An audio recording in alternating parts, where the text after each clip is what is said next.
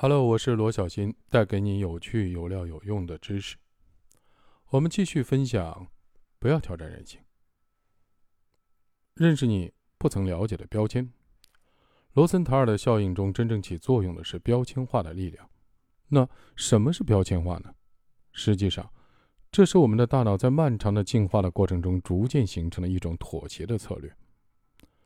人类面对的外部的环境太过复杂。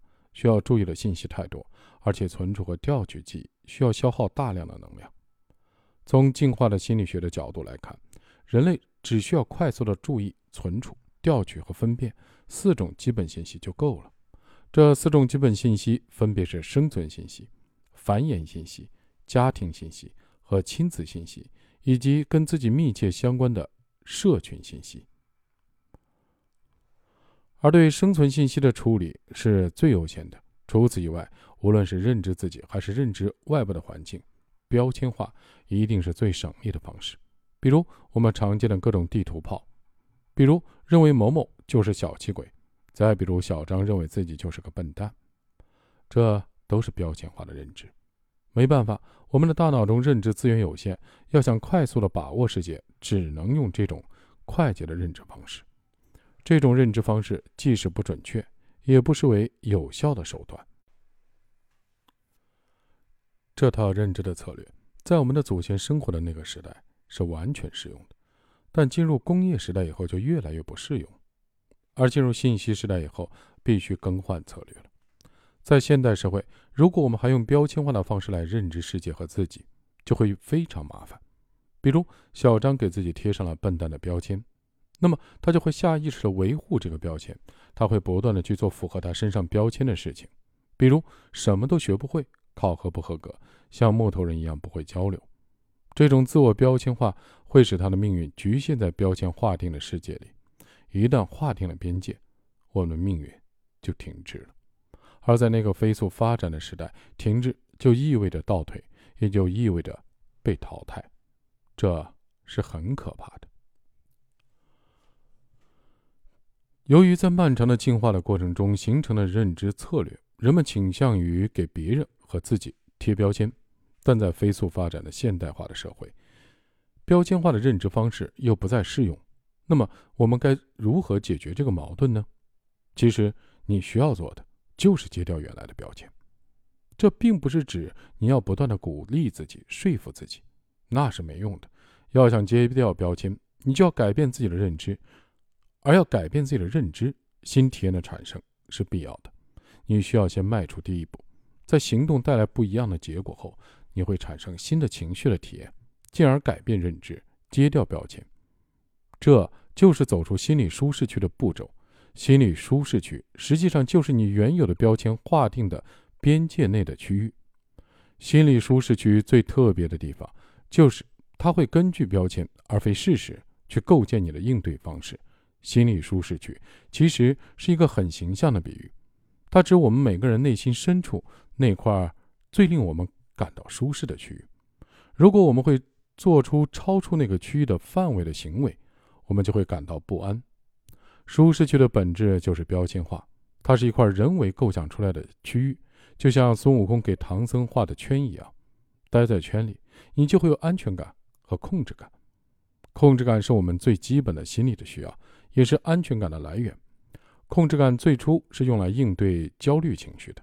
当我们认为自己受到威胁、感到焦虑时，就需要感受到自己能够掌控外面的环境，就像落水后紧紧抓住救命的稻草一样。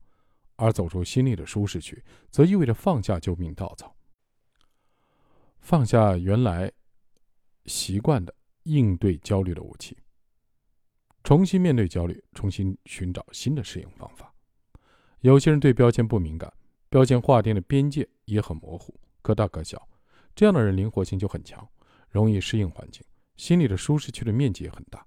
但有些人，尤其是那些自我非常弱小、尚处于充分未分化状态的人，他对标签非常敏感，心里的舒适区的面积也很小。一旦环境发生改变，他们就会适应不了。最极端的例子就是自闭症儿童。他们天生就只能生活在一个很小的区域里，这个区域内的任何东西都不能变动，一有变动，他们就会不安，失控，甚至歇斯底里的喊叫、大闹。绝大多数的孩子自我都是很弱小的，但随着年龄的增长、阅历的增加，再加上家庭的支持和关怀，他们的自我就会不断的成长，心理舒适区也会不断的扩大。他们会将原有的标签一个个的揭掉，换成最能适应当下环境的标签，这就是成长的过程。很多人可能要问了：如何才能揭掉竞合者自己的标签呢？在此，我提四点建议，供大家参考。第一，你需要不断的觉知，对自己当下的状态的觉知是做出改变的前提的条件。如果你只是每天浑浑噩噩的生活，停留在标签所划定的边界内，那么改变也许就和你无缘。其实很多人就是这样的浑浑噩噩、碌碌无为的度过一生的，过得也算不错，但他们的生命苍白无力，缺乏意义感。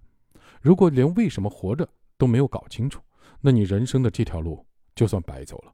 面临衰老以及即将到来的死亡时，人会陷入深深的死亡的焦虑。死亡焦虑会激发内心的恐惧的情绪，在这种恐惧情绪之下，人会拼命的回忆过去，想从过往的经历中找出点意义来，但一切都太晚了。苍白无力的生命不但不会减轻死亡的焦虑，还会强化恐惧，并带来悔恨与不甘。第二，别把希望寄托于别人。罗森塔尔实验中的那些被列入名单的学生是幸运的，他们偶然参与了罗森塔尔教授做的这个实验。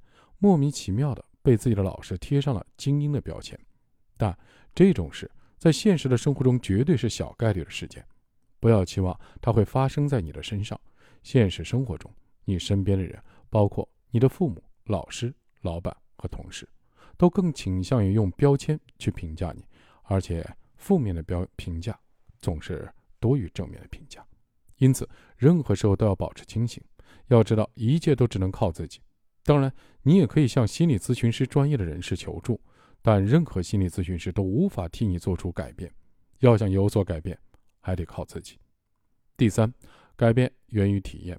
绝大部分的标签化其实都是对过往体验的提炼和总结。所以，不管是觉知标签还是改变标签，都需要从体验入手。如果你想要积极的标签，就要寻找机会，创造机会来体验那个更积极的标签。体验绝对不是想出来的，出现新的行为结果以后，才能体验到新的感觉。